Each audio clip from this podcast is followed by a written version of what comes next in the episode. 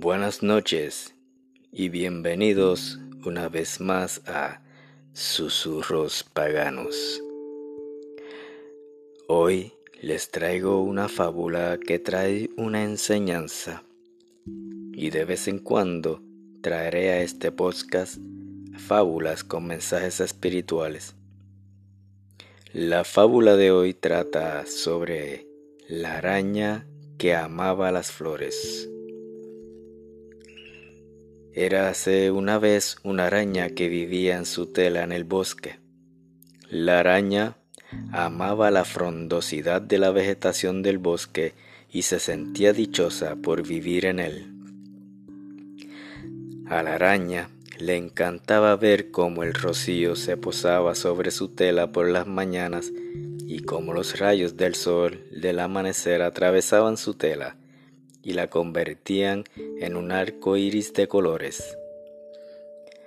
La belleza de la luz fascinaba a la araña, y eso era lo primero que agradecía la araña cada mañana al despertar el alba. Un día, cerca de su hogar, se instaló otra araña que tenía dificultades a la hora de tejer su tela de araña. Por eso, nuestra protagonista se le acercó y le preguntó, ¿Puedo ayudarte a construir tu tela de araña? Yo vivo en una preciosa, justamente aquella de al lado, y me ha quedado muy hermosa.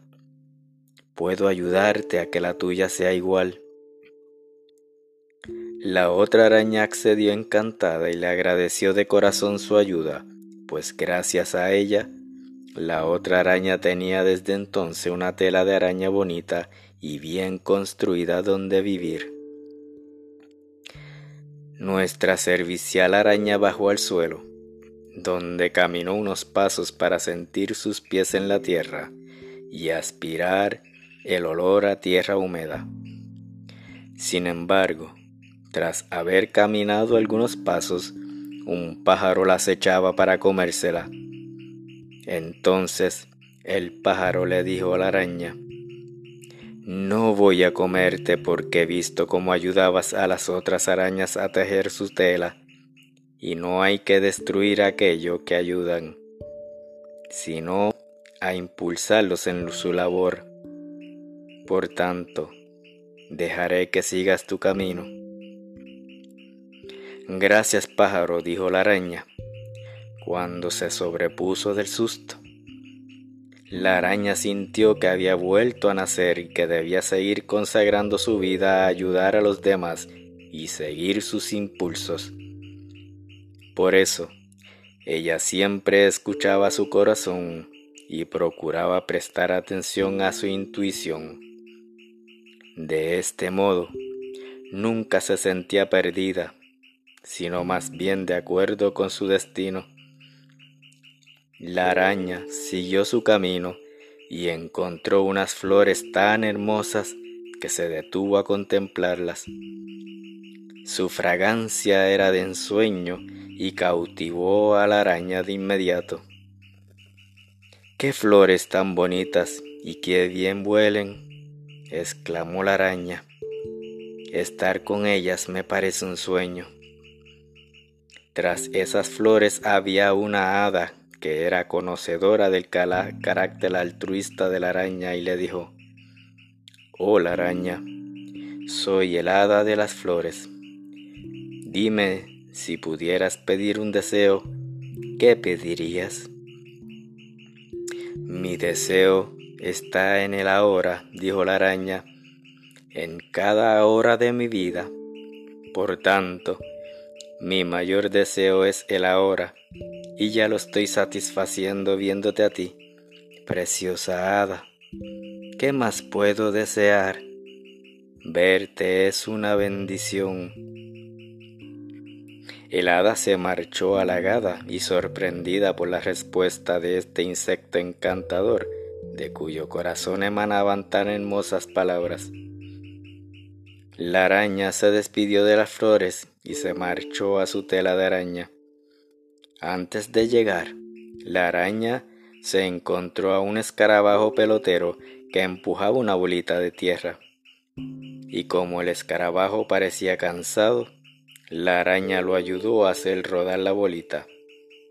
Finalmente, la araña siguió su camino hasta llegar a casa, donde durmió plácidamente en su tela de araña. Por la noche, soñó con la belleza del hada de las flores y de las flores que había contemplado el día anterior. En ese sueño, el hada de las flores le dijo que le concedía un deseo, aun sin haber pretendido la araña que se hiciera realidad. Voy a premiarte por ser una araña tan generosa y cariñosa. Voy a concederte el deseo de que puedas vivir en las flores que ayer encontraste en tu camino y además voy a trasladaros al reino de las hadas para que las flores no sean tan perecederas y así puedas disfrutar de su fragancia y belleza todos los días de tu vida, le dijo el hada. No me lo puedo creer, querida hada, dijo la araña. Te lo vuelvo a repetir, hada. Verte es una bendición. Y fue así como la araña se fue a vivir al reino de las hadas y tejió su tela de araña sobre esas hermosas flores que para siempre iban a convertirse en su nuevo hogar. Seamos generosos como la araña de la fábula sin interés de ganar algo a cambio. Hagámoslo de corazón y el universo nos recompensará. Bendiciones y gracias por escuchar. Este ha sido el caminante de los cuatro vientos y que el viento sople siempre a su favor. Ajo.